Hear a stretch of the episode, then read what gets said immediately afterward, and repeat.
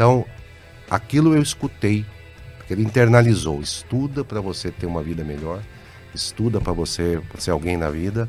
Aquilo foi internalizado e foi tomado, ah, e não foi só internalizado do ponto de vista de achar que era importante, mas foi transformado em ação concreta.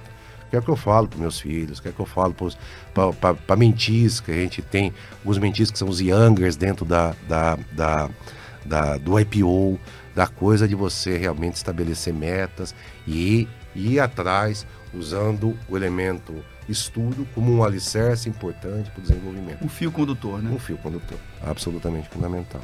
Você ouve agora o IPOcast, o podcast do IPO Brasil. O IPO é uma comunidade global de executivos e empreendedores extraordinários com mais de 30 mil membros no mundo. Aqui, toda semana você conhece uma nova história de vida e carreira dos nossos membros. Este episódio é em parceria com o Exame e patrocinado pelo Grupo Boticário, Comerc Energia e Copenhagen.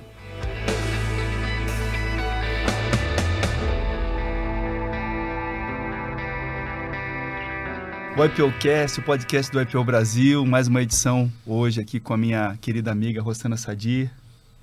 Duane, sempre um prazer estar aqui com você. É, sempre um prazer e a gente ficou aqui dois meses sem se encontrar nas entrevistas. A gente está aqui matando saudade também, né? Ainda nem matamos, ainda tem um, uma boa conversa ainda por vir. Verdade. E com é, convidados super especiais, hoje um especialíssimo, né? Quero aqui apresentar o Marancelone, engenheiro mecânico com distinta trajetória de carreira, MBA pela Thunderbird, OPM de Harvard. Mário é fundador da In Business, uma consultoria estratégica especializada em reestruturação e fusões e aquisições, com uma carreira marcada por várias empresas gigantes na área de tecnologia, né? Ele foi CEO da, da Itautec, é, foi CEO da HP, né? Além disso, conselheiro de destaque eh, formado pelo IBGC e em várias empresas aqui, né? Entre elas o Alicerce Educação e o respeitadíssimo Instituto Ayrton Senna, né? Então o Mário transcende aqui o papel tradicional de líder, já passou por várias posições diferentes, empreendedor, executivo, membro de conselho. Então a gente tem aqui vários ângulos para explorar, além é, de uma trajetória marcante dentro do IPO, né? uma, uma liderança que a gente admira muito que a gente já queria ter trazido você aqui antes, Mário. Então seja muito bem-vindo ao IPOcast. Queridos Duane e Rossano, um prazer enorme estar aqui com vocês. É um programa espetacular, mas acima de tudo, dois grandes amigos que eu tenho um carinho muito grande. É, espero que possa contribuir é, de alguma forma aqui para esse programa maravilhoso que vocês colocaram de pé. É, o Mário estava no nosso pipeline já há um tempo, então que bom que deu certo, Mário. E bom, é, você atuou dentro do setor de tecnologia em momentos marcantes, mas a gente ainda vai entrar nesse aspecto é, da sua carreira. Uhum. Então, voltando um pouco nas suas origens, né? Uh, conta um pouco da onde você veio, Mário, quem, quem, qual foi a Legal. conformação familiar, como é que criou, uh, como é que criou o, a pessoa que você é hoje, os seus valores e o seu estilo a, que, ao longo da sua carreira. É bem legal. Né? Eu venho de família muito, muito humilde. Né? Ah, lá atrás, origem italiana. Meus bisavós vieram para São Paulo, tanto lá de pai como lá de mãe. Né? Ah, em momentos parecidos, todos para o interior do estado de São Paulo. Mas ah, todos muito trabalhadores, dedicados à família. Mas ah, meu avô paterno era motorista de ônibus, daqueles na época que você não tinha nem legislação, ficava 14 horas dentro do ônibus. Minha avó materna era faxineira de, de, de hospital. Né? Meus pais nem completaram nenhum dos dois uh, ensino superior, porque tinham que trabalhar desde cedo. Meu pai desde os oito anos em graxate, para ajudar na família. Minha mãe para situações situação similar. Então eu vim de, de tanto do lado de pai como do lado de mãe.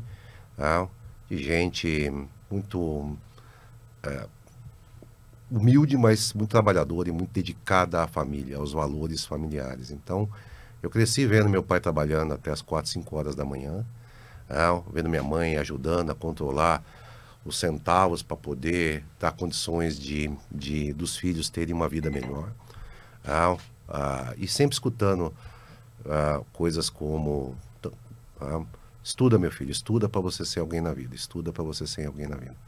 E aquilo sempre me marcou muito. Então, ah, eu, de uma certa forma, fui bem para esse caminho de estudar, de, sabe, de tentar, através do, do, do conhecimento, uh, buscar uma chance, uh, uh, uma oportunidade melhor do que eles tiveram na vida. Então, valores muito sólidos de, de perseverança, de determinação, de, de integridade, de colocar a família como o centro de tudo, de não medir esforços para que objetivos possam ser alcançados e cresci dentro desse dentro desse contexto olho hoje para trás e agradeço demais meus pais meus avós meu meu avô é, não conheci meu avô materno mas meu avô paterno esse que eu mencionei que 14 horas dentro do ônibus ela é, ela é literalmente 14 horas dentro do ônibus dentro do, sentado não é que parava para fazer tomar café nada disso né Você, um negócio assim absurdo que hoje você não pode nem pensar. Qual era o nome dele, Mário? Mário Anceloni. Eu sou Mário Anceloni Neto. Né? Hoje não uso mais um neto, por causa, evidentemente, pela morte dele. Mas ele era, assim, uma figura absolutamente ímpar na minha vida. Tanto que ele, ele era palmeirense, e meu, minha família toda, meu pai, meus né, tios, primos, tudo São Paulino. E eu virei palmeirense por causa dele, né? E, e, ele falava, ah, ah, uma das coisas que ele falava assim, se eu tivesse dinheiro, é, você que administrar minhas coisas. Eu escutava isso com 5, 6 anos de idade e aquilo foi crescendo. Então, a, a humildade, ou, ou, seja, a falta de recursos, gente é muito claro hoje para mim de que isso não, não, não, define caráter de ninguém, não define nada. Não. Pode criar alguns, alguns, alguns uh, desafios adicionais, mas a, a, o alicerce dos valores familiares, uh, quando são realmente é, se consegue passar de uma geração para outra, e evidentemente tento fazer isso. Graças a Deus, encontrei uma pessoa também na minha vida que tem valores muito parecidos, a André, minha esposa, ah, de levar isso também para a nossa família, para os nossos filhos. Né? Então, essa é a origem, você, né? essa é a, da onde, no interiorzão do estado de São Paulo, né? mas ah, depois acabei, ah, meus pais vieram para São Paulo, para a capital, e acabei nascendo aqui. Mas é Assim que começou o Mário Ancelone. e você falou do seu avô, né? E como é bom quando confiam na gente, né? E quando a gente percebe isso logo cedo na vida, isso dá uma fortaleza, né? Isso é, é assim, é. Eu acho que no final todos nós a gente tem um pouco da, da principalmente nessa fase, nessa no início, né, na, na infância, adolescente, muito o efeito externo acaba de uma certa forma tendo um, uma, um peso grande. E essa conseguir ter pessoas ao teu redor que te transmitem confiança, que te dão o apoio para buscar o algo, mas ao mesmo tempo orientando, é, acho que no final do dia é o papel do pai e da mãe, né? O principal papel dos pais, não, de um pai e de uma mãe é justamente isso, né? ajudar aos seus filhos a encontrarem seus caminhos, estimular, entender que erros vão ser cometidos ao longo do processo, mas acima de tudo que você, a, a, todos nós, vamos assim, ao longo dessa trajetória, vamos precisar crescer como seres humanos, né? E dúvidas vão existir, mas absolutamente fundamental. Então, eu, eu sou muito grato à, à, família que eu tenho. Claro, nem tudo é perfeito, ainda mais família italiana, né? Ah, quando tinha lá suas confusões, faz parte do processo, mas eu olho para trás e sou muito grato por tudo que eles fizeram, todos eles, não? Tanto pai e mãe direto, como meus avós e tios também, né? É, a gente gosta muito de começar por isso, porque na verdade a, todo, todos somos muito orgulhosos da, das nossas é. origens, por mais diversas que tenham sido. E, e isso realmente molda muito uh, do que a gente acredita e como a gente age ao longo da vida. Obviamente, a gente vai trans, se transformando, vai aprendendo e vai desenvolvendo novos valores. Mas a sementinha está tá lá na origem. Né? Sempre, né? a sementinha está lá. E seus irmãos? Meus irmãos, em que sentido? Eu, eu tenho, tenho, eu sou mais velho de quatro. Né?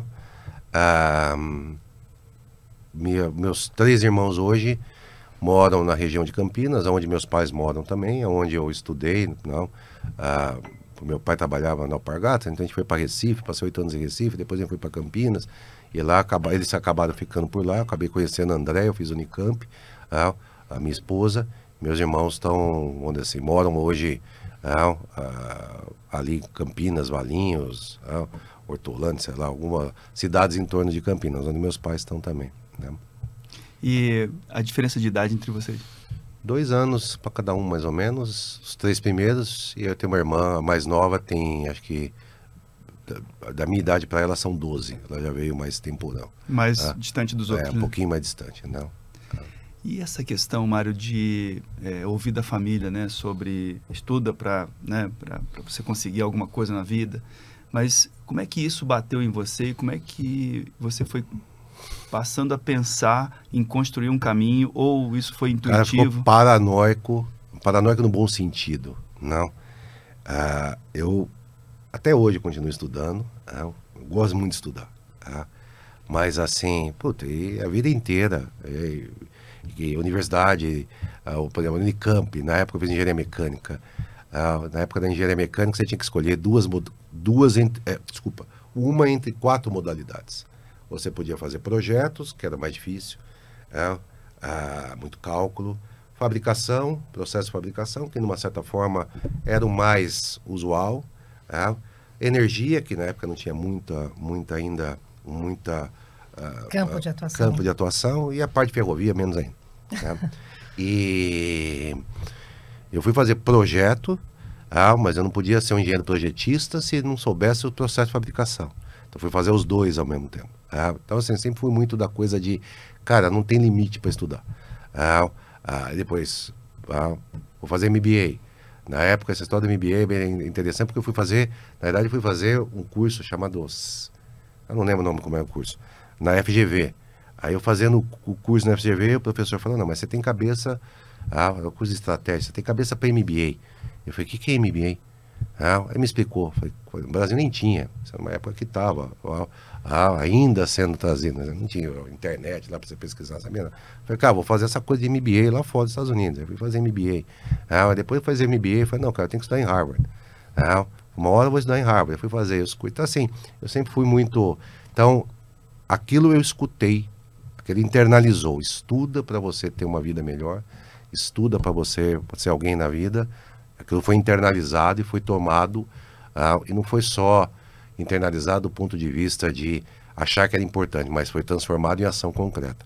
Que é o que eu falo para meus filhos, que é o que eu falo para mentis, que a gente tem alguns mentis que são os youngers dentro da, da, da, da, do IPO, da coisa de você realmente estabelecer metas e ir atrás usando o elemento estudo como um alicerce importante para o desenvolvimento. Um fio condutor, né? Um fio condutor, absolutamente fundamental. É, e não para, né? E não para, hoje em dia, cara. ainda mais com tanta transformação que a gente tem, é, como tem aquela música, né? Aquela, aquele ditado, camarão que não se... Que camarão não se, que dorme, a onda leva. A onda leva. Então tem que estar... Tá Já dizia o filósofo Zeca Pagodinho. Calma, eu não tinha escutado isso não, não? primeira vez. É, camarão na... que dorme, a onda leva. A onda leva. Então você tem que estar tá o tempo inteiro ativo e desperto, né? É, e assim, e no final você acaba transformando isso num processo contínuo, como você está descrevendo, de poder de aprendizado, você buscar mais. É, mas de verdade, eu, eu internalizou e foram tomadas ações concretas, que isso é absolutamente fundamental. Não adianta você na vida, você só achar que é importante e não fazer nada em relação àquilo. No meu caso, eu fiz. É, e, e com essa origem é, é, desafiadora, humilde, etc., é, parece que a educação ela te, ela te dá um passaporte, ela te habilita, né? Qualquer eventualmente sensação de que de repente é, você teria desafios, dificuldades, parece que a partir da educação você diz agora eu posso. É, é, é mas é, você tocou um ponto importante porque assim eu continuo falando ainda no tema da educação, não necessariamente do Mário Ancelone, porque da minha educação própria, ah, que também foi conquistada, assim, por exemplo, para MBA, no, eu vendi tudo para poder fazer MBA. Já tinha, onde assim. Que idade você tinha, Mário? Eu fazia com 30 anos. Eu vendi Bem meu no início da carreira ainda. É, então, no início da carreira. Ah, eu vendi. O que eu tinha conseguido conquistar do ponto de vista financeiro foi investido com o apoio do André, que a gente já estava casado, ah, ah, na, na, minha educação. E vendi carro, ah, apartamento. Na época até 1996, 98, você vendia linha telefônica. É. Ah, era um ativo. É, era um ativo que você vendia. Vendi tudo, rapelei para poder estudar e começar do zero de novo, acreditando que a partir do momento do estudo, a, então assim, então a educação minha, a parte, a, eu continuo muito envolvido com o tema de educação até hoje. Isso absolutamente como uma crença, como um, uma um, e, e, totalmente sem nenhum interesse comercial, que é a parte, principalmente através do Instituto Ayrton Senna, porque eu acredito piamente que você não consegue fazer um país melhor um país social e economicamente mais desenvolvido e justo se você não tiver uma população minimamente educada. E a qualidade da educação pública brasileira é um, é um desastre. A educação pública brasileira é absolutamente é desastroso o que a gente vê. Então, o Instituto Ayrton Senna há 10 anos, passei quatro anos no Comitê de Gestão da Secretaria de Educação do Estado de São Paulo, com pessoas espetaculares como a própria Viviane Senna, Ana Diniz, Jair Ribeiro, colega nosso do IPO. Ah, na época era o, o, o, o, secretário era o Rossielli, que era um espetacular secretário, assim como já tinha sido um bom ministro.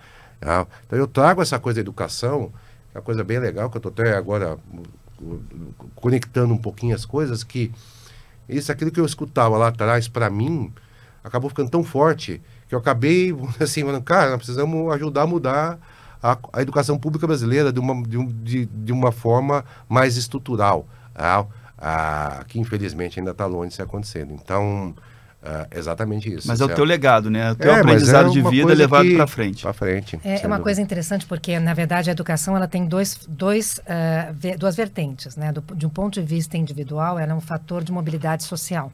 Então, como você disse, eu venho de uma origem simples e me, me eduquei e, e, ascendi a um outro patamar de desenvolvimento e pude dar aos meus filhos Exato. um outro patamar de desenvolvimento. E, por outro lado, ela também é um fator de desenvolvimento econômico do país, né? Mas, Rosana, Porque assim... você precisa de uma comunidade que, que esteja bem educada para poder também ascender ao, a novas ao, tecnologias isso, e novos desenvolvimentos. Então, ao, ao, longo de todo esse período que eu estou envolvido com a educação pública, através desses, dessas... Uh, é, eu nunca fui gestor de educação da, da área pública, nada, mas sempre através do Instituto Ayrton Senna ou da, da, da, Secretaria de Educação e assim por diante. Você participa do Alicerce também? Do Alicerce é. também. Então, quais foram as sementinhas que você pôde, assim, ir plantando nesse, nessa trajetória, Mário? É, eu já te falo da sementinha, mas assim, para mim, o, que eu queria, o ponto que eu queria falar assim, cara, absolutamente espetacular as experiências que eu tive ao longo do processo de ver crianças né, que antes eram semi-analfabetas ou analfabetas e depois de terem ah, conseguido passar por uma etapa ah, ah, de, de alfabetização, algumas assim que até, até emocionam, falar, eu virei gente. Não, eu era eu era invisibilidade invisível. Agora eu virei gente. De você dar a oportunidade real não, da pessoa poder aspirar, sonhar por algo maior do que aquela vida que, infelizmente, ela estava fadada. Então, e vários casos ah, que depois a gente ah, viu já mais recentes, ah, de pessoas que, empresários, empresárias, assim, executivos de empresas, que lá atrás passaram por programas que, cara, começaram muito humilde, em situação muito, muito frágil, e por cada educação conseguiram, vamos assim, então, você essa é a crença minha de que se a gente conseguir realmente fazer uma educação pública de melhor qualidade, mais séria, que valorize o professor fundamental, mas que realmente dê para os alunos condições de poder ah, aspirar a ter um, assim, um país maravilhoso, mas que infelizmente, enquanto ele não cuidar disso, vai ficar com esses voos de galinha. Então é fundamental realmente a gente ter uma, uma, uma educação de qualidade uhum. para poder transformar o Brasil ah, ou ou realizar o potencial que esse país tem e que fica sempre, como é que fala? E ajudar a escolher melhor governantes, e ajudar a escolher melhor e, consequentemente, leis e assim por diante. Então, ah, se você não mexe nisso, se você não cuida com isso com realmente com a seriedade que precisa, ah, não estou dizendo que é fácil, porque é bem complexo o tema da educação. Mas, infelizmente, você não tem feito muita coisa, não. Você teria realmente, tem, não, daria para dando, daria, poderia estar tá dando, ao invés de, de alimentar programas de assistencialismo, está criando programas muito mais, vamos dizer assim, perenes e com maiores retornos de, de, de profissionalização. de profissionalização, de empreendedorismo e assim por diante, porque é isso que precisa. É o assistencialismo é por um período de tempo absolutamente fundamental. É. Mas ele não é sustentável. Não, e ele, e ele reforça a, a, própria situação. Ele não cria essa parte de desenvolvimento, não, não cria. nem pessoal, nem, é, nem estou dizendo que não é, não é importante. É importante, porque tem gente passando necessidade real. Mas, cara, aquilo lá tem data de validade. É, se você não, não investe em algo muito maior, transformacional, o que, que, o que, que vai acontecer? O que, já está acontecendo? O assistencialismo, que era um negocinho desse tamanho, vai aumentando, vai aumentando, vai aumentando, vai aumentando, até chegar um momento que fala assim, cara, não tem mais dinheiro para sustentar isso e ao mesmo tempo aquilo que deveria estar tá sendo construído não, tá, não, não, ah, não foi construído. Ah, então, assim, ainda dá tempo, mas. Ah, bom, é. paixão. Não, mas a gente a gente está falando aqui da, da, sua, da sua vida e fica é, da, da, das suas origens, né? Fica muito evidente o papel da educação, né? Que foi para você e, e, além, além do, do efeito que causou em você, o efeito que foi para frente, né? Então, mas Duane, só nesse ponto, que é pra, pra, talvez para fechar, que assim, eu ainda tive uma família que, de uma certa forma, me, me criou condições para poder estudar. Eu tenho certeza absoluta que tem outros pais e mães chegando, estuda meu filho. Né? Mas assim, não tem condição de dar o estudo real para aquela criança. Uhum. É, e é disso que nós estamos falando. De dar condições reais para que um pai e uma mãe que tem essa mesma coisa que meus pais tiveram, meus avós, estuda, de poder falar genuinamente, estuda, e aquela criança poder estudar. Um acesso ah, de um ensino de qualidade. De qualidade real. É disso daí que eu estou falando. Porque eu tenho certeza que tem pais e mais pais e mães que estão falando a mesma coisa, até pela formação do brasileiro de uma maneira em geral. Ah, mas cadê? Cadê? E aí, falando da sua jornada profissional, né? início de carreira ali, uhum. é, você com, comentou que com 30 anos você já estava casado, né? que você investiu é. tudo em mais uma jornada educacional. Isso. Mas o, o que você via do mundo naquele momento? O que, que você estava fazendo profissionalmente? Então, eu comecei, eu comecei, eu comecei minha carreira na IBM, na área de engenharia da IBM. Depois eu fui para o departamento de compras da IBM que na época era o único lugar que tinha uma vaga. Ah, a pessoa falava, entra na área de compras, depois você vai para a engenharia, volta para a engenharia. Acabei indo para o departamento de compras. Na época a, IBM montou um departamento de vendas dentro do departamento de compras, aquelas maluquices. Ah, aí eu fui para o departamento de vendas. Ah, e eu comecei já a me destacar muito na época na IBM, já comecei a gostar, engenheiro, comecei a gostar da área dos negócios. Na época já tinha ganho prêmio na própria IBM. É, foi o primeiro, um dos primeiros que não era da área de vendas aí, por um prêmio 100% da IBM. Tinha 10 fotinhas minhas já lá em Armor, dar o que eles chamavam de High Potential, sei lá o nome que era. Bababá. E eu tava já com 23 para 24 anos, e eu olhava para a IBM e eu falava, cara, eu quero ser presidente da IBM. Né? E aí eu olhava para aquele negócio e falava, mas se eu ficar sentado aqui, eu não vou ser, eu não vou ser presidente da IBM. Então eu já tinha uma ambição grande, né? Aí eu pedi demissão, fui trabalhar numa empresa, fui trabalhar numa empresa pequenininha de tecnologia, chamada Winner Informática. Não sei nem se existe. Fui vender jazigo de cemitério. Vendi jazigo de cemitério no final de semana. Ah, porque, evidentemente, você tá. Minha mãe quase ficou louca, quase morreu do coração. Falei, filho, como é que você larga a IBM? Falei, cara, falei, mãe, se eu continuar aqui, não vou chegar a lugar nenhum. Ah, mas precisava já. Eu, eu fico pensando que o cara que vem de jazigo para cemitério, quando ele vai rezar, ele pede o que para Deus, né? Não, cara, mas acontece que é o seguinte, né? Esse negócio de jazigo cemitério. Senhor, lá... acelera um pouco. Eu vendi jazigo cemitério no final de semana. Foi uma fase da expansão do. Porque o que aconteceu? Na IBM teve. Na época chamava Sopão. Sopão uhum. era aqueles movimentos que você fazia para fazer diminuir. Demissão voluntária. Voluntária, demissão voluntária, que no final do dia, para tirar o pessoal mais caro né, de uma forma mais digna, né? Vamos botar dessa forma. E alguns executivos da IBM saíram, eles montaram alguns negócios e montaram essa empresa chamada Winner Informática e montaram uma operação para poder vender a expansão, né, a segunda fase do cemitério do Morumbi. Né? E eles estavam precisando de gente para atuar na, na, na, área comercial. Né? E, e aí me chamaram, porque já me conheciam da época de IBM, eu estava fazendo, estava tava dentro do departamento de compras vendendo, vendendo muito. E, e aí eu fui, eu fui para o final de semana. Né? Eu era vendedor de final de semana. Primeiro final de semana, não vendi nada. E era tudo comissão, né? Era coisa comissionada. Ia precisar de grana naquela época. Eu precisava, pô, tá, vamos, tem que precisar gerar dinheiro. E aí ajustei o speech. Daquele final, no próximo, daquele. Aí, no, aí testei meu novo speech. De cada 10, 9 compravam. Opa. Eu virei o melhor vendedor de amigo de final de semana. ah, é um dinheirinho bom com aquilo lá.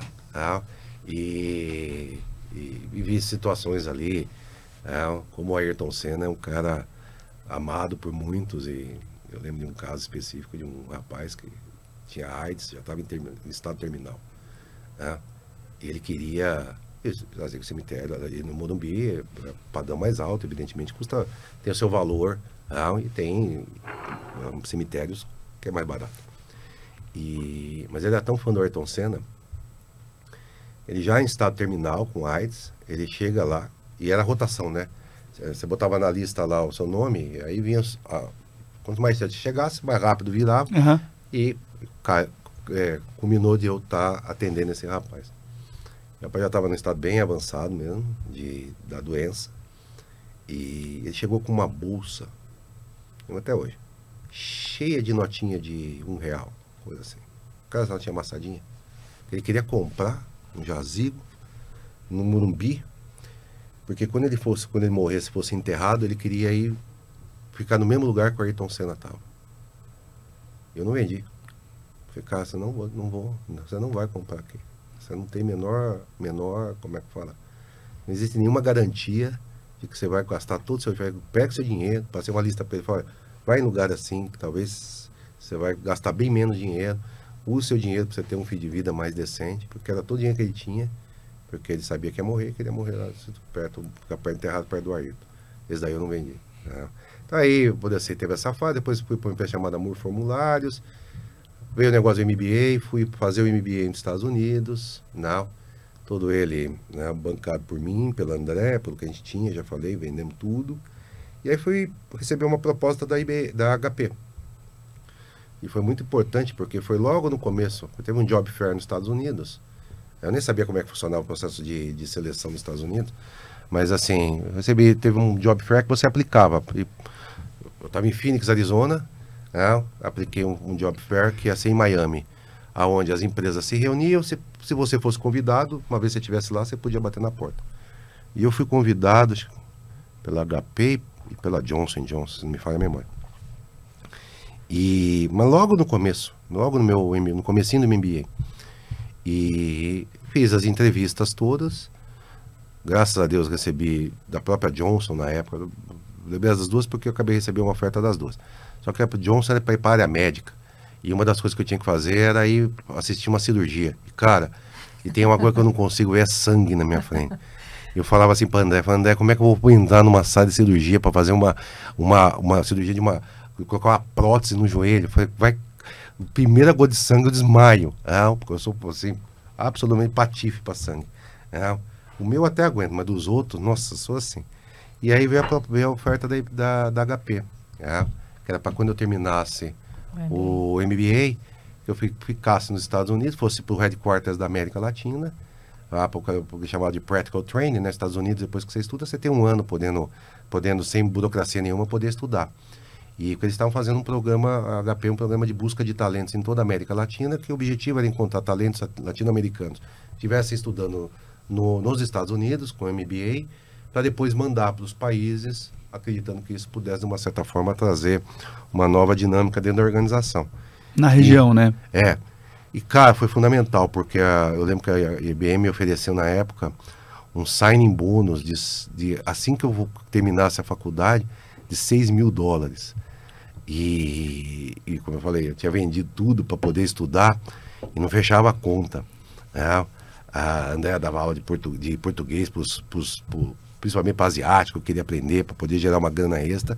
Eu saí da universidade devendo 5 mil dólares, graças a Deus eu era um bom aluno na universidade. E com a carta da, da HP, eu vou assim, eles me deixaram formar recebi o dinheiro da, da o signing bônus, ao 6 mil dólares para cá, 5 foi para pagar a universidade, sobrou mil ainda, e comecei uma trajetória na HP que, graças a Deus, foi super legal. É, e dentro da, primeiro na região latino-americana, cresci muito rápido ali, virei é, é, é, gerente geral da unidade de storage para América Latina, meio, ah, reportando para vice-presidente mundial e para o presidente da América Latina. Ah, então, sempre o diretor, o mais novo ali do, do staff, do ponto de vista de, de, de diretoria. E quando veio a fusão com a HP com a Compaq, a HP Brasil estava passando por uma, uma, situação bem complicada de resultados? Muita movimentação de cadeiras ali, de níveis executivos, né? Empresa, duas empresas mais ou menos do mesmo tamanho, sempre sobra para alguém, né? E, e me ofereceram a possibilidade de vir para o Brasil para ficar não, ah, precisavam da minha cadeira ah, do ponto de vista de o gerente geral da unidade storage para América Latina para dar para alguém para Compact, inclusive ah, hoje super amigo meu e ele é o CEO mundial da, da, da Diebold, né? Uh, extremamente competente, mas ele vinha da Compaq. E na época o Rui, que era o presidente da América Latina, falou: vai um, passa um tempo lá no Brasil, me ajuda a fazer um turnaround. Uh, assim, porque a situação do HP no Brasil tá, do Brasil está muito complicada e eu preciso de alguém lá, confiança nossa, para fazer uma movimentação, um turnaround. E aí vim para cá em 2002 para fazer o turnaround da HP Brasil. É, fiquei expatriado. Então, assim, puta, na época que eu, assim, brasileiro, aqui, ganhando em dólar, o dólar tava lá, no, como é que fala? Tava, na, tava, bem, tava bem, o real bem desvalorizado, tava uma maravilha aquilo lá. E era para ficar um ano, né? O turnaround acabou trazendo mais resultado do que todo mundo esperava. O KP Brasil começou a crescer de uma forma espetacular, né? a entregar resultado todo quarta, quarta, quarta. Isso, inclusive, trouxe alguns investimentos importantes para a subsidiária local, viabilizando até alguns movimentos de, de aquisições pontuais. E passar três anos, ou eu voltar para os Estados Unidos, de vez, né? para mim, para uma posição lá, porque eu estava no payroll americano, né? E, ou ficava de vez no Brasil. E aí veio a coisa de, se você ficar no Brasil, você tem a possibilidade de, em breve, assumir a presidência da HP no, na, da subsidiária. Né? E isso acabou acontecendo em 2000, 2007, se não me engano. Nesse momento de 2002, quando você veio para o Brasil, qual era, qual era o tamanho da HP? Qual era a situação da HP? Cara, o tamanho da HP eu não lembro de verdade, mas ela era bem menor que a IBM na época. Número de funcionários, Acho número de itens vendidos? funcionários, mas o mais importante era assim, na época a IBM era o principal concorrente. Claro, uma empresa tinha um portfólio um pouquinho diferente da outra, mas era o principal concorrente, mundialmente é, falando. É, então. Quando a IBM ainda era voltada a, a computadores, antes é, da migração. Parte de hardware, né? Porque é, hardware, parte, hardware. parte de serviço, eles não tinham mais a impressora, mas ainda tinham PCs, tinha mainframe, aí não, HP não tinha mainframe, tinha outras coisas, então assim, mas eram duas principais empresas de tecnologia na época. Infraestrutura. Também, infraestrutura, né? então assim, também tinha, acho que ainda a Sun Microsystem que existia, mas as duas principais eram essas. Que foi comprada pela Oracle, se eu não estou enganado? Ah, nem sei, cara. Eu acho que Tanto sim. movimento é. ano passado. E assim, quando eu vim para cá, a HP era um quinto da, da IBM, ou um quarto, mais ou menos assim. Uma proporção assim. A IBM é muito maior. E, e a HP, não, eu lembro que o principal problema é que faltava ali uma confiança de que era possível aspirar, sonhar por algo maior. Não, foi 2002. E eu lembro que a gente teve um. E precisava de um evento assim para mudar, fazer a, a muda, para mudar a mentalidade, né? Porque assim, eu acredito piamente que a principal coisa no papel, numa posição de um líder, é fazer com que as pessoas se alinhem em torno de objetivos comuns e acreditem que aquilo é possível uhum. e, evidentemente, entreguem o seu melhor para aquilo dentro de um certo contexto. Mas está difícil, porque está faltando aquilo lá, aquele elemento que pudesse fazer assim, é dá pra, dá pra, a gente pode aspirar Acreditem. por mais. Acreditem. E na época teve um, um, um projeto no Correio é, que é do downsizing do mainframe. Então, na época, muitas empresas tinham mainframe, né? Olha, só alguns bancos têm. E, mas havia um movimento de fazer o downsizing mainframe. IBM era a principal fornecedora de, mainframe.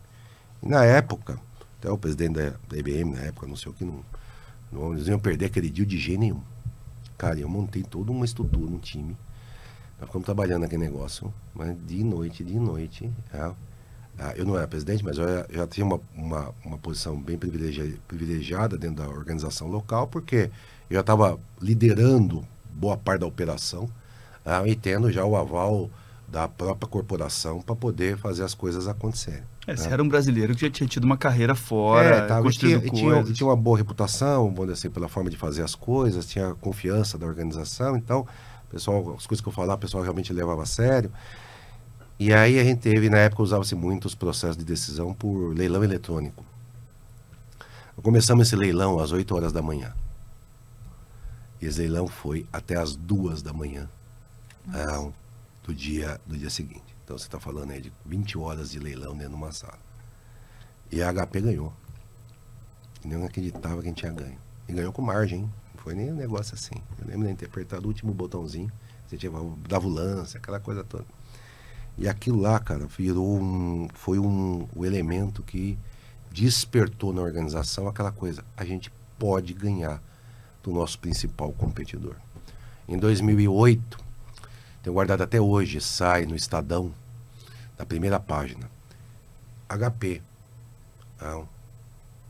passa a, a IBM e se torna a maior empresa de tecnologia do Brasil. Nossa, que ótimo. Então, eu tenho guardado isso até hoje. E aí eu olho para trás, e eu tenho bons amigos na IBM, que é uma, escola espetacular, uma empresa também que admiro e respeito muito, né? aprendi bastante lá. É, um deles até é, o Rodrigo Ked, é o colega nosso do IPO, ele, ele hoje é presidente da... Rodrigo Ked Lima. Isso, presidente Sensacional. da... É um cara espetacular que eu adoro ele. Ele é presidente da Microsoft para América Latina, né? E eu brinco com ele, ele sabe dessa história toda, a gente, eu contei para ele. E eu brincava para ele, falei, Rodrigo, é, como eu não fui presidente da IBM, acabei vendo presidente da HP, não estava satisfeito, não, tinha que ser, a HP tinha que passar a IBM. Né? E ele, isso foi antes dele ser presidente da IBM. Então a, então a HP passou, por quê? Porque a gente conseguiu criar um ambiente onde as pessoas acredit, passaram a acreditar que era possível, passaram a acreditar que dava para fazer. E quando você tem uma coletividade acreditando e colocando energia de verdade naquilo, e celebrando e buscando se, se superar individual e coletivamente. E as pessoas sabem que trabalhadas unidas. Cara, isso é Paulo. HP passou anos e anos e anos crescendo e, e prosperando e, e, dando resultados espetaculares para a organização, mesmo depois da minha saída, que isso é uma coisa importante. Depois que eu saí, a HP continuou no Brasil por alguns anos, não, aí eu perdi o track, entregando resultados, sendo elogiada, porque, de verdade, foi um trabalho ali que foi plantado lá atrás, que, que foi um trabalho que, que gerou frutos por muito tempo. É, você né? mudou a cultura, né? Começando por mudar é, a autoestima e confiança. É a confiança, é a coisa do...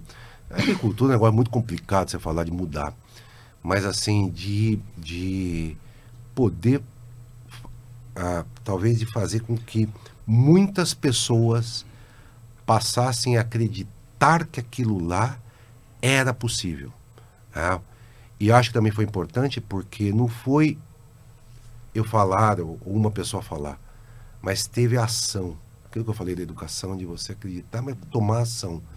Eles viram a minha liderança em todo aquele projeto e aquilo lá, porque falavam, vamos acreditar, papá, mas cadê o fato real que materializasse, porque às vezes você precisa, porque não dá para ficar só no, na, na teoria. Cara, quando a HP ganha aquele deal, e eu lembro que nós saímos, não, duas horas da manhã, tinha agenda no escritório, no outro dia eu cheguei, às, acho que nem dormi aquele dia, seis horas da manhã, peguei, peguei Adrenalina um, lá em peguei cima. um sino, eu tinha um sino bem grande, eu pegava o sino bem, bem, bem batendo, para tudo que é lado, e o pessoal, bem, o que, que é isso? E aquele sino virou, a, virou uma referência, uhum. de que toda vez que a gente ganhasse um deal grande contra a IBM, era principalmente IBM, mas, mas era aquele sino ia bater. Cara, o pessoal ficava esperando. Vai bater o sino, não sei o que tal. Então, assim, não sei se mudar a cultura, mas de ah, é um gatilho. mudar a, a, a forma a, de pensar das pessoas. Não, e não é uma só, um, várias. De acreditarem, dá para fazer. E perguntar qual é o meu papel disso? Como é que eu ajudo a criar? Porque, assim, eu piamente acredito que as pessoas, você consegue tirar o máximo de resultado de alguma coisa, não é por causa de grana. Dinheiro é importante. É quando as pessoas acreditam num projeto, em algo que vou falar assim, cara, eu fiz parte disso. É aquilo que está acontecendo. É, e, e, isso ganha uma outra proporção nessa época, né? Para quem não viveu isso, é, eu, vou dar, eu vou dar um exemplo da época, mas as pessoas vão entender, né? Era, era essa rivalidade HP e IBM era uma rivalidade Alan Prost e Ayrton Senna. É, mais ou menos. Era uma coisa de dois grandes campeões que se respeitavam muito, mas isso. que na hora de fazer acontecer davam tudo que tinham para para chegar na frente. Exatamente, eram empresas assim que eram muito rivais, as duas empresas muito tech, né, de realmente investir, as duas, cada um com as suas características. A IBM acabou indo, passou por uma fase muito difícil, né? Depois indo muito para a parte de serviço, a HP apostou mais na infra de hardware mesmo, para dentro do data center. Até, uh, não sei se as pessoas sabem disso, mas na época que a, que a tão, tão poderosa que era a HP do ponto de vista de desenvolvimento tecnológico, fundamentalmente a, a Amazon, quando ela surgiu, ela foi, ela foi é, viabilizada pela tecnologia da HP. Ah, ah, que eu olho hoje, eu vejo um erro estratégico da HP, porque ela tinha toda a tecnologia e ela forneceu essa tecnologia para a Amazon criar o que, que é a AWS, por exemplo. Não, o nosso querido amigo Kleber, ah, que lidera. Ah, então a HP tinha condições de fazer isso, mas ela optou, ao invés de, de, de desenvolver ela própria, ah, esse modelo de negócio, de, de ah, fornecer isso para a Amazon. Porque realmente eram as duas empresas na época que tinham uma, uma, uma, uma um posicionamento em relação à tecnologia, a pesquisa e desenvolvimento, ao desenvolvimento, a trazer o novo. Aqui depois, evidentemente, apareceram outras empresas e, e, e como a tecnologia evolui muito, mas na época era mesmo, era Alan Prost e, e Ayrton Senna. É, eu quero resgatar um pouco o que você falou do turnaround, né? É, que eu também, eu também tive que liderar um turnaround, mas a questão da confiança, né? É, foi um dos meus principais a, aprendizados, porque uh, quando para você fazer um turnaround, conquistar a confiança das pessoas, primeiro em você como líder, né? Então, em, em acreditar no que você está falando, segundo no projeto e finalmente nas, neles mesmos que são capazes de realizar, é um processo que que é, demanda, demanda uma ação a, afirmativa e, dire, e, direcionada. Né? Como é que você conquistou isso? Está tá certo que o deal da, da IBM foi um, um, um milestone importante Sim, né, nessa transição. Mas que tipo de, é, de comunicação, relacionamento, como elementos, né? elementos né? você usou para poder é, fazer essa, é, é, esse desenvolvimento de confiança em você, na empresa, na, no objetivo, nas pessoas? É, alguns, né? É. O primeiro é, era, foi muito liderar pelo exemplo. Tá? É, eu não era assim de falar o que tinha que fazer, eu ia fazendo junto. Não? Né? Pô, tinha um contexto de estratégia. Então, na época, Estava muito evidentemente para passar pelo crescimento. O HP precisava crescer. Né? Não tinha precisava crescer, precisava, precisava crescer. Então a gente montou toda uma estratégia de cobertura de mercado, aumentar em algumas grandes contas que, que a HP não estava. Ah, então os bancos, a HP não estava. Então nós temos que entrar no Itaú, nós temos que entrar no Bradesco, nós temos que entrar no Banco do Brasil, nós temos que entrar na Vale, nós temos que entrar nas grandes contas, nas grandes empresas. Ah, e, e e algumas dessas aí eu era. Ah, ah, já estava vice-presidente, depois presidente, eu era quase que o account manager. Ah, ah, Itaú, era eu que ia lá, toda cada três meses, Santander, o, o Bradesco, Cidade de Deus, né, com o seu Laércio. Cada três meses, então, ia lá com o seu Laércio, no máximo três meses. Né, com a Carla Graça, vice-presidente da Vale. Então, assim, tinha a estratégia, mas tinha de. Mas tinha muito de eu estar junto com o time ajudando eles a terem sucesso. Ajudando a, a, a, e também tomando decisões difíceis. Não foi só simplesmente. Ah, a gente não começou com, com um time e terminou com o mesmo time. Teve todo um trabalho também de, de gestão de performance, não? De, de valorizar quem realmente tinha maior capacidade de contribuição ou contribuía, dar chance para quem não tinha mas também se fosse tomar as decisões difíceis, não? que muitas vezes são necessárias num movimento desse.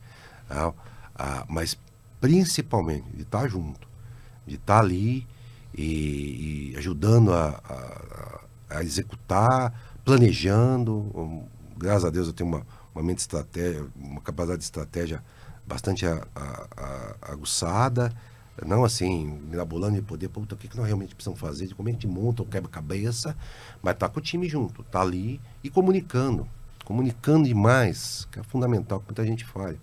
Celebrando. Eu, eu tenho um defeito muito grande, eu, eu, sou, eu celebro pouco vitórias, as conquistas. É, mas eu estimular o pessoal a celebrar. Eu sou muito, muito. Isso é um defeito, de verdade, não é. Não é não é, não, é, não, é, não é um falso defeito, não, é um defeito real, de, sabe, você não investir um pouco de tempo para falar, cara, consegui fazer, conseguimos fazer. É, ah, mas estimulava a celebrar, mesmo que fosse por cinco minutos. É, ah, mas comunicando muito, falando, falando o que a gente precisava fazer, deixando muito claro as consequências dos, das coisas, se a gente conseguisse fazer, não conseguisse. É, mas principalmente, estando junto, junto com o time, de estar tá junto ali, de estar. Tá sabe, ombro a ombro e, e vamos, vamos junto e ajudando eles terem sucesso. Porque senão você fica só falando, ah, sentado na cadeirinha é fácil. Vamos junto lá, arregaçar, não. E arregaçava a manga mesmo, de sabe? De. Não tinha, não tinha isso daí, não.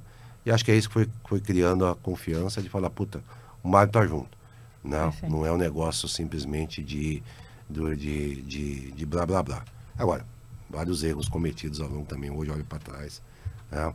Podia ter feito algumas coisas diferentes né, do que foram feitas, mas a, a, a tá junto, tá, do lado ali, ajudando efetivamente para que as pessoas possam ter sucesso, entendendo que aquele sucesso vai ser não é individual, mas vai ser coletivo, para mim foi um dos principais fatores. Né?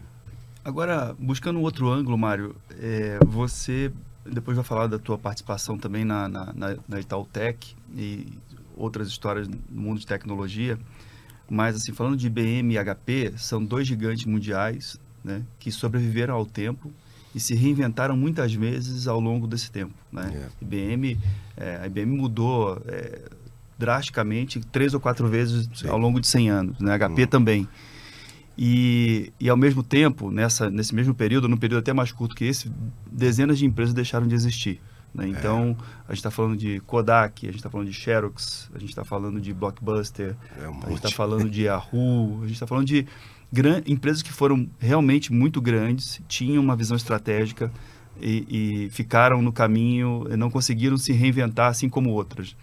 É, você com esse olhar de dentro, né, o que, que você reputa assim de aspectos de cultura, aspectos de visão estratégica que fizeram essas empresas permanecerem no game é, em detrimento a outras? É, então, eu acho que assim, eu acho que nesse aspecto, você comparando as duas empresas, eu acho que a IBM também foi melhor que a HP nesse processo. A HP acabou depois fazendo uma cisão não, da parte do que era parte enterprise com a parte de, de, de computação pessoal, né? via computador e a parte de... Nokia, de... BlackBerry deixaram de existir, né? É, então, Inimaginável eu também. acho que aí a, a, HP foi por um caminho um pouquinho diferente, fez a cisão. Mas o que eu, o que eu olho, eu, aí eu critico até lá atrás a própria HP, é, que assim... Um, sei lá, por exemplo, no modelo americano, você tem muita coisa do chairman ser, aí eu vou falar um pouco já de governança, né? Chairman, CEO, sentado na mesma coisa. CEO, cara, ele está lá para fazer resultado de curto prazo. O chairman, ah, junto com o board, deveria tá, ter que estar tá olhando a longevidade. E quando você tem na mesma cadeira um ser humano com esse tamanho de poder, eu lamento muito, curto prazo sempre vai prevalecer. Então, assim, quando você paga, ah, e aí é aquele negócio, né? Ah, você perguntou, estou pensando aqui alguns elementos, mas esse para mim é, é, fundamental. Quando você paga, quando você mexe. Ambidestria, falta é, de ambidestria. É, tá, mas quando você mexe no, no lado mais sensível do ser humano, que é o bolso, Lamento muito. Se você está pagando ali para o cara fazer valorização de, de resultado de curto prazo, valorização de estoque de curto prazo, essa coisa toda. É, o cara está olhando. Quando eu falo curto prazo, é um, dois anos, três anos máximo. Porque tecnologia, se você não pensar um pouquinho mais para frente, você vai quebrar. Você está e transformando isso, ah, e, e, de uma certa forma, esse mesmo ser humano olha para os dois, ah, cuida dos dois, ele vai olhar a curto prazo. É, ainda aí, mais em companhia aberta que você falou, é quarter, quarter, quarter. Quarter, quarter, Cadê o futuro? Nem que fecha os olhos.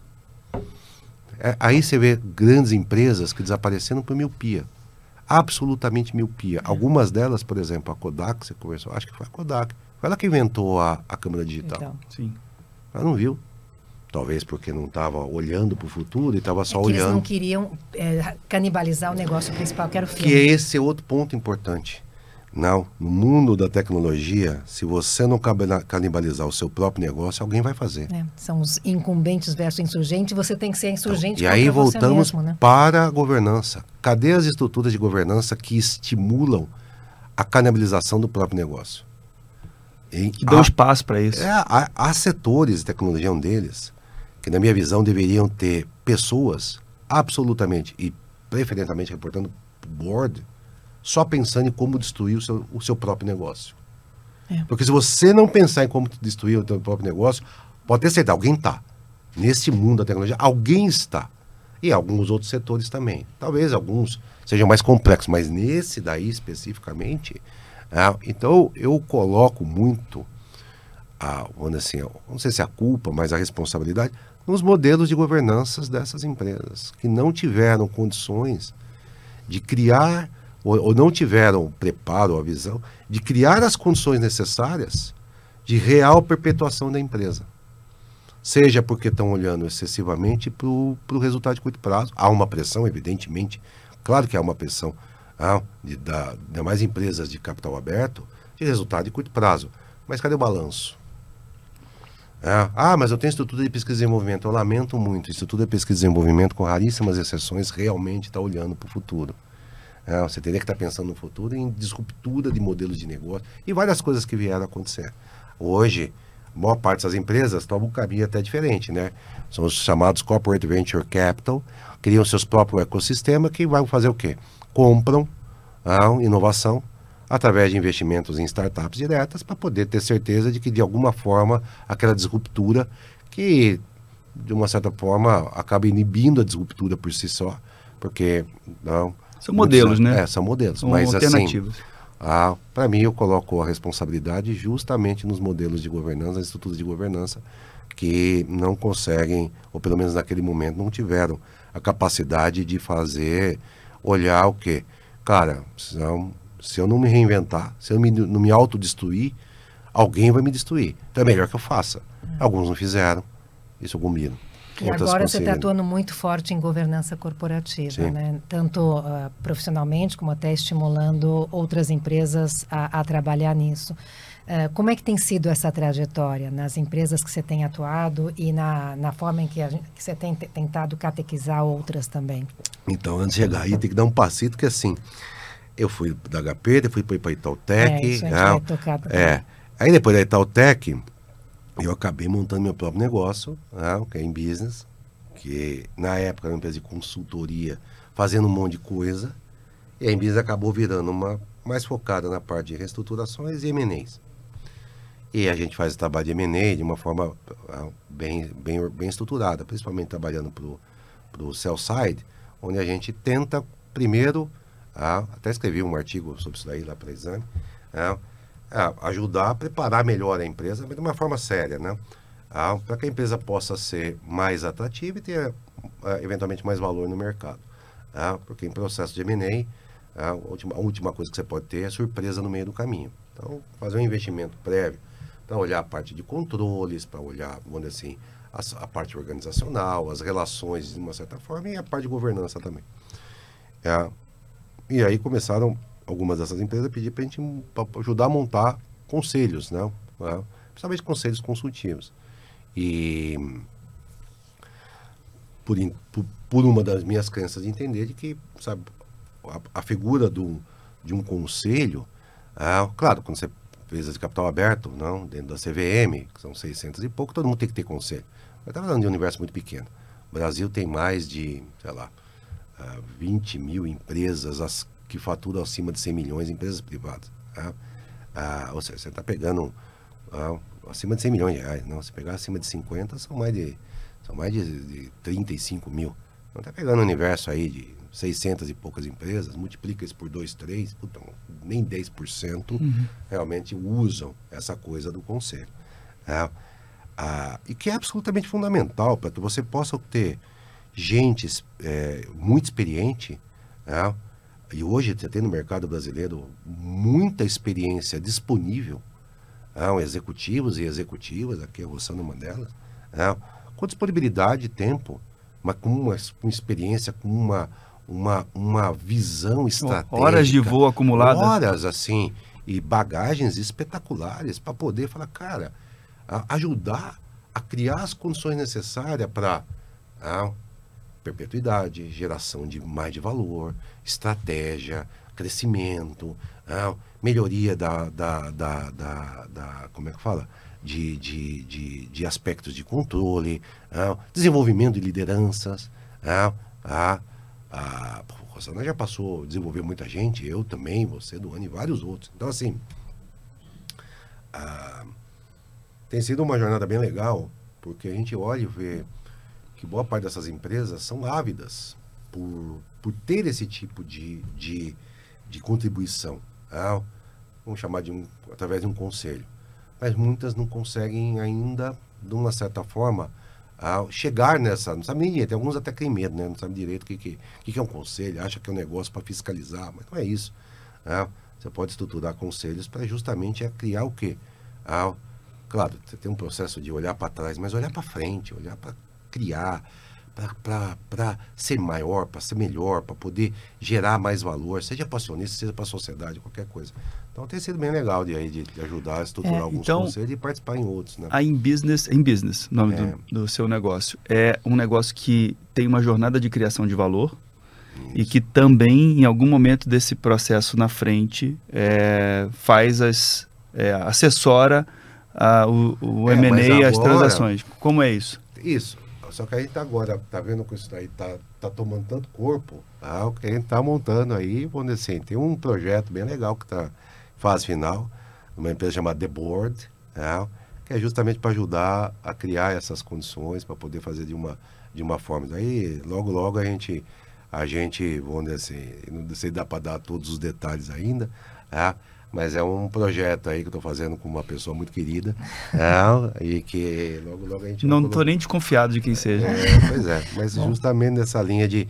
Mas com o objetivo principal disso mesmo, de a gente, de a gente ajudar a, a criar o quê? Que as empresas possam realmente se beneficiar. Cara, tem tanta gente boa, ah, com experiências, presidentes de empresas, ah, ah, CFOs, empresários. Não?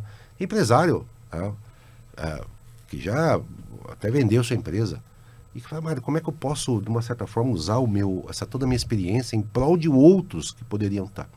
Ah, então é, é, é, bem nessa linha mesmo de, de poder usar toda essa experiência que está disponível. Tem muita gente boa com o tempo ah, ah, e predisposição de ajudar empresários e empresárias no Brasil inteiro a que possa, através da, da ah, de um, por exemplo, estamos falando de conselho, mas tem outras formas, a que essas empresas possam também ah, ah, não correr o risco de amanhã ter uma surpresa e ficar, cara, arrebentado meu negócio aqui se eu tivesse tomado alguma ação, poderia ter se mudado um pouquinho. E eu, eu tenho atuado muito em conselhos familiares e eu vejo o impacto que a gente tem, né? Porque conselhos, uh, bom, empresas familiares em geral, inclusive na primeira, segunda geração, ela vem com toda aquela gana, aquela, aquela visão uh, de negócios e, e, e empresarial do, prime, do, do fundador que, de certa maneira, contagia o herdeiro. Mas muitas vezes ela carece de uma, é, de uma visão estratégica de longo prazo e de uma estruturação tanto do ponto de vista financeiro como do ponto de vista estratégico também. Então, acho que com, quando você atua né, no conselho familiar, o impacto que a, que a gente tem como executivo, é, eu já, já, fui, já sou e fui conselheira de pequenas, médias e, e corporations, é, grandes empresas de 25 bilhões mas são nas médias empresas que o impacto que a gente exerce ele se potencializa bastante. Eu, eu quero aproveitar. Só para dar um passo, claro. então, assim, a business, ela, a gente tem feito alguns, montado alguns conselhos, estruturado, eu participando de alguns, mas ela continua sendo uma empresa é, muito focada em reestruturações e principalmente fusões e aquisições. Não?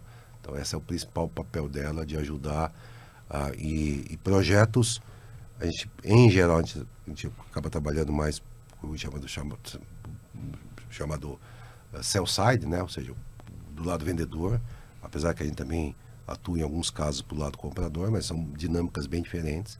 Né? Uh, até com um projeto grande agora, assessorando uh, um grupo americano que está querendo investir no Brasil. Um, e tanto em venda, mas muitas vezes em projetos de, viabilização de crescimento através de, de, de M&A. Então, por exemplo, trazer um fundo private equity, ou, principalmente private equity, ah, trabalha pouco com venture, trazer um fundo de private equity para poder, ou seja, através da, de um investidor, viabilizar um plano de crescimento, de expansão. Ah, e tem alguns casos bem legais aí que a gente, que a gente já ajudou. Ah, a gente não divulga os nossos, a gente é um bem boutique mesmo, e aí não divulga, fica mandando mensagenzinha, a gente é bem mouth to mouth, né? Os clientes recomendam porque sabe do, da qualidade, então a gente não fica falando, fizemos isso, fizemos aquilo, quem, quem tem que saber sabe. Né? Ah, e aí apareceram algumas empresas que entenderam que precisariam de uma estrutura de governança para ajudar, principalmente nesse cenário que eu estou falando. Puta, temos um plano de crescimento, nós precisamos de capital para esse crescimento, nós vamos trazer um investidor para cá, ah, um fundo ou outra forma para viabilizar e um conselho pode ser. Nós estamos falando é, a partir daí, expandir, falar, puta, por que não fazer algo nessa linha de, de conselho sem necessariamente ter por trás um objetivo de um, de um, de um projeto de M&A, né?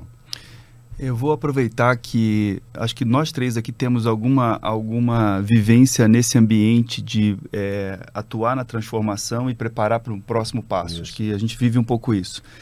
E, e ajudar a compartilhar para quem nos ouve e no, nos assiste essa questão de é, eu vou descrever um pouco das pessoas aqui, vou, vou levantar essa bola para a gente poder é, ajudar a construir, né? Então, assim, o, o, empresário que ele tem médio porte, ele tem um profundo conhecimento do negócio, Isso. ele conhece o seu mercado, conhece seu cliente, etc. Mas a caixa de ferramentas necessária para transformar um negócio, ela é uma caixa de ferramentas diferente né? porque eu acredito que, principalmente quem viveu é, ambiente de grandes corporações, você traz é, métodos que ajudam não necessariamente a ter as ideias de como fazer, porque você pode dizer para uma pessoa ou para uma empresa o seguinte: olha, você tem condições de expandir geograficamente, você tem condições de fazer produtos novos com essa competência que você tem. Mas o como fazer isso, como estruturar isso, quais são as apostas que você tem que fazer, eu, eu vejo que quem viveu o ambiente de grandes corporações tem mais condições, porque é a natureza de uma grande corporação. Você poder é, implementar métodos capazes de é, é, criar novos espaços. E às vezes uma, uma empresa de médio porte, com um empresário que muitas vezes foi sozinho até ali e, e com a sua família ou com poucas pessoas, não viveram esse ambiente. Então acho que essa persona, para mim, ela é, ela é muito importante, assim, no sentido de olha, você tem um profundo conhecimento que talvez ninguém mais tenha parecido com o que você tem, mas isso não é o suficiente para mudar o patamar das coisas. É, e lógico que com muito respeito à, à cultura, aos processos e, e, nesse, e nesse processo, né, obviamente, apoiando o desenvolvimento de pessoas, que é o que o Mário comentou, né? Porque não é só o desenvolvimento do negócio, mas é um processo de intramentoria também, para poder prepará-lo para ser o líder do futuro. Né? É. E aí o outro lado, que é a outra persona, que são as empresas que, que acabam tendo contato com diversas empresas ao mesmo tempo e que são compostas de pessoas que precisam estudar para fazer isso, porque se você é, implementa novos conselhos em várias empresas de segmentos diferentes, uma, obriga uma obrigação seria será sempre estudar sobre isso e aprender sobre isso. Né? Você tem sempre uma jornada de aprendizado. Então, é, ter o contato com várias dinâmicas diferentes, de mercados diferentes, de momentos de empresa diferentes também, né, faz com que você entre num novo ambiente com alguns olhares ou com uma percepção talvez um pouco mais aguçada para entender que momento aquela empresa está. E, e, e, a soma de um momento em que aquela empresa está, com as pessoas que estão envolvidas nela, com aquele mercado onde ela atua, faz uma combinação mais fácil para quem é capaz de perceber e sugerir caminhos novos e ajudar a implementar caminhos novos. Faz sentido? Faz. Eu, só queria. Um ponto para mim que é importante que é assim. Você pegar uma empresa, as grandes empresas, 4 bilhões, essas empresas têm recursos para muita coisa. Contratar as grandes empresas de consultoria, assim por diante. Empresas de tamanho, tamanho médio, não, quer dizer que não tem, mas evidentemente recurso mais limitado. Quando essas empresas trazem, e essa tem sido a minha experiência, essas estruturas chamadas conselhos consultivos, que em geral não são nenhum absurdo do ponto de vista financeiro, ah, muito pelo contrário, você está trazendo para dentro de casa não é só experiência, mas a capacidade, a possibilidade de alguém poder falar para você o que você precisa ouvir e não o que você gostaria de ouvir. E isso daí é, é na minha visão, o maior e grande benefício é, que esses executivos e executivas que passaram pelas grandes empresas têm é, para contribuir, que é o quê? Poder falar o que eu imagino que é o que você precisa ouvir. Porque se é para levar alguém para ficar falando, nossa, que legal, que coisa boa que você fez, não é para nada. Mas há, há, há o quê? A bagagem para poder falar isso, a respeitabilidade, ou seja, a propriedade, e ao mesmo tempo a genuína independência de falar, cara, desculpa, você está fazendo, você vai dar com a. Já passei por isso, você vai meter a cara na parede. E na hora que você meter a cara na parede, não vai ter mais volta. Por causa disso, disso, disso. Então, é levar a experiência, mas ao mesmo tempo poder falar o que realmente, claro, entendendo que aquilo lá sempre é para o bem, com propriedade, para que o, aquele empresário, aquela empresária, aquele grupo de empresários, que muitas vezes é o que você descreveu. Puta, é a família, os caras estão lá 20 anos, 15 anos trabalhando. Cara, o cara tá com a cabeça mergulhada no dia a dia. E é conta para pagar, e não sei o que, eu tenho que crescer, não sei o que e tal. Levar gente que pelo tudo que passou na vida. Não, cada um no seu grau. Tá? E não é só empresa estrangeira, empresas brasileiras espetaculares e grandes executivos e executivas é, que olham para aquilo e falam, cara, eu já passei por situações similares, estou vendo para onde está indo. E se sentem absolutamente confortáveis, com propriedade para poder falar, isso é que traz um benefício absurdo. É, isso é que traz, vamos dizer assim, na minha visão, o um benefício real de você trazer, aproximar esses ecossistemas. É, porque isso gera valor genuíno para os dois lados, para a empresa e para o próprio, vamos dizer assim, conselheiro, que era presidente de uma grande empresa, que era CFO de uma grande empresa. Né? Ah, porque tem propriedade para falar, desde que se sinta realmente absolutamente confortável. E falar o que você precisa escutar e não o que você gostaria de escutar é algo que nem todo mundo, ah, ou que alguns já adquiriram essa, essa possibilidade, essa, essa, esse direito, mas tem muita gente e o, e o empresário precisa, às vezes, ouvir isso. Aquilo que ele precisa ouvir e não aquele que gostaria de ouvir. É, eu, eu, tem vários casos aí que a gente sabe. Inclusive dizer para ele que ele não não está ouvindo, né? E, inclusive dizer para é. ele, olha, eu tenho te dito, mas você não está ouvindo. Eu já tive caso. É. E fala, cara, sabe qual é o seu problema? Você não escuta, velho. Pelo amor de Deus, você não escuta. Você faz que ouve, mas não você ouve. Faz, você, faz, você, não quer mais eu aqui, tá de boa. Vamos ficar aqui falando para as paredes. Você tem que escutar o que, tá, o que nós estamos te falando. Você tem três caras aqui que já foram presidente de empresa falando para você isso, isso, isso, e você insiste em não escutar. Às vezes é até isso. Fala, pô, mas não tá, não adianta você só, não é ouvir entrar por aqui, por aqui. A ação precisa ser tomada. Não é só. A, então, assim, é exatamente isso. Às vezes falar. E eu diria para você, pelo menos as minhas experiências, é os empresários adoram.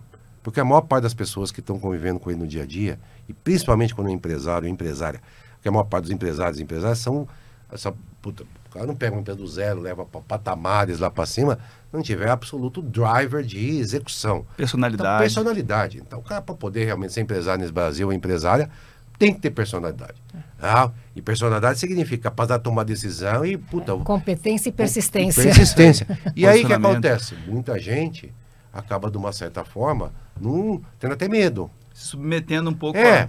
porque, puta, vários casos, para poder realmente nesse Brasil empreender, ou você tem isso, eu lamento muito, não vai dar certo. E acaba inibindo ah, de poder ter conversas assim. Ah, quando você monta esse grupo, de esse tipo de estrutura ah, ah de, de, de, conselho, você traz gente que ah, vai falar o que tem que ser dito. É, é. Bom, a gente está chegando no final, né, Duane? Mas incrível a, a trajetória do Mário, de, é, de da onde saiu, como você desenvolveu sua carreira, criando uma carreira internacional em grandes corporações e hoje desenvolvendo a carreira de outros, né, na, na, no sentido de, de desenvolvimento do empresariado brasileiro através de apoio a MNE e apoio de governança. Então, Obrigada, Mário, por essa aula que você nos deu de Passou tão rápido. de carreira. Né? Quero fazer um recorte, um agradecimento e quero te perguntar um pouco também sobre o IPO.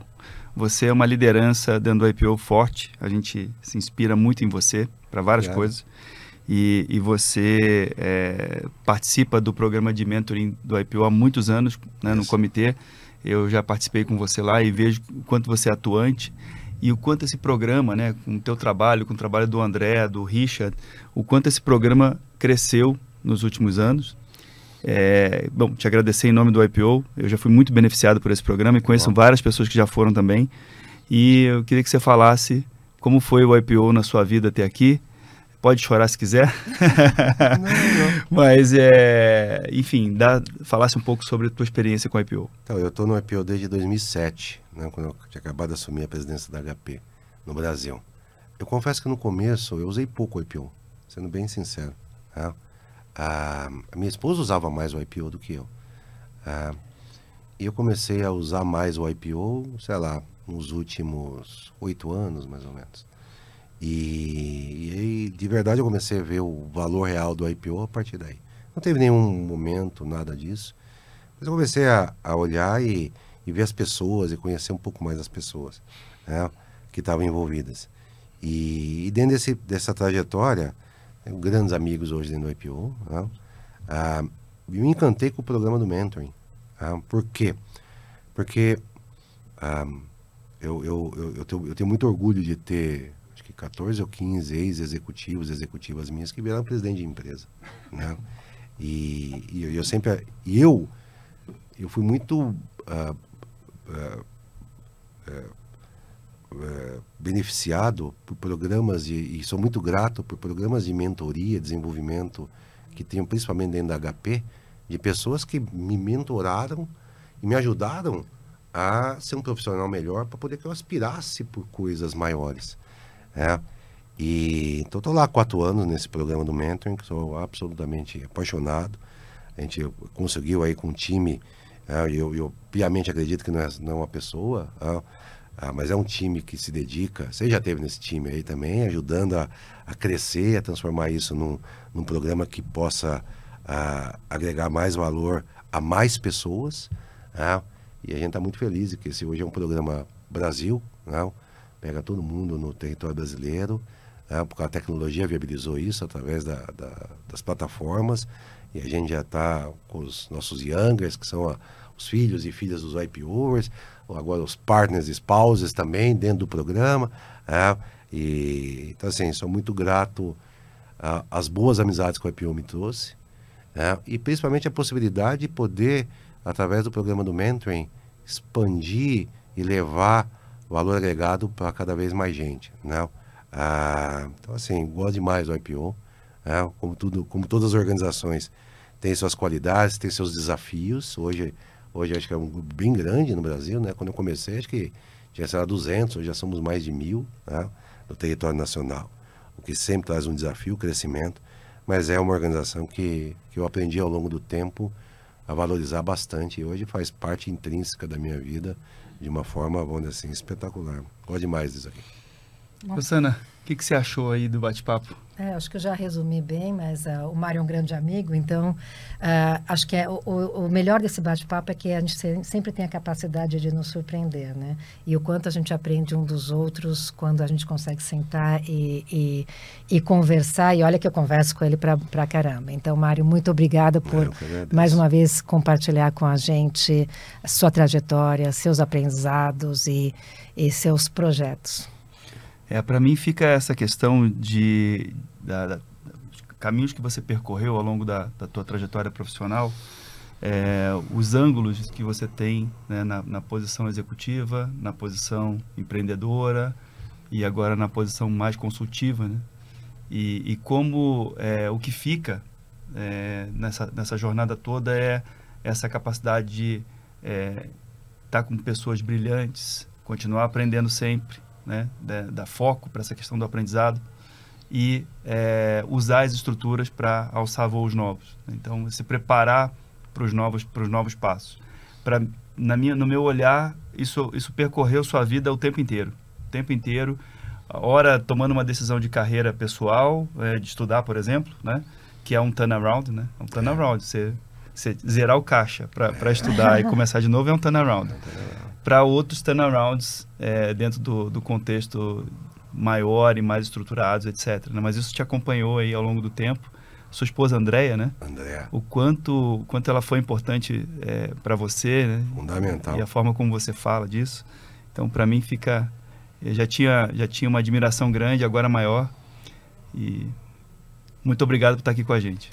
Eu que agradeço vocês dois. É uma conversa espetacular, tranquila. Quer que eu- tá? E que, assim, que foi curta. Podia É, mas passou rápido, passou né? rápido, né? Bom, uh, Mário, a gente sempre dá para os nossos convidados um livro. Né? E hum, o livro, e o Duane é o nosso curador do- dos livros. Não, na verdade é o grupo de WhatsApp de livros do, não sou eu. É, e o hum, livro que, que a gente escolheu para você é o Criatividade S.A. Né? Olha, Ele é legal. do Ed Catmull, é um dos fundadores da Pixar.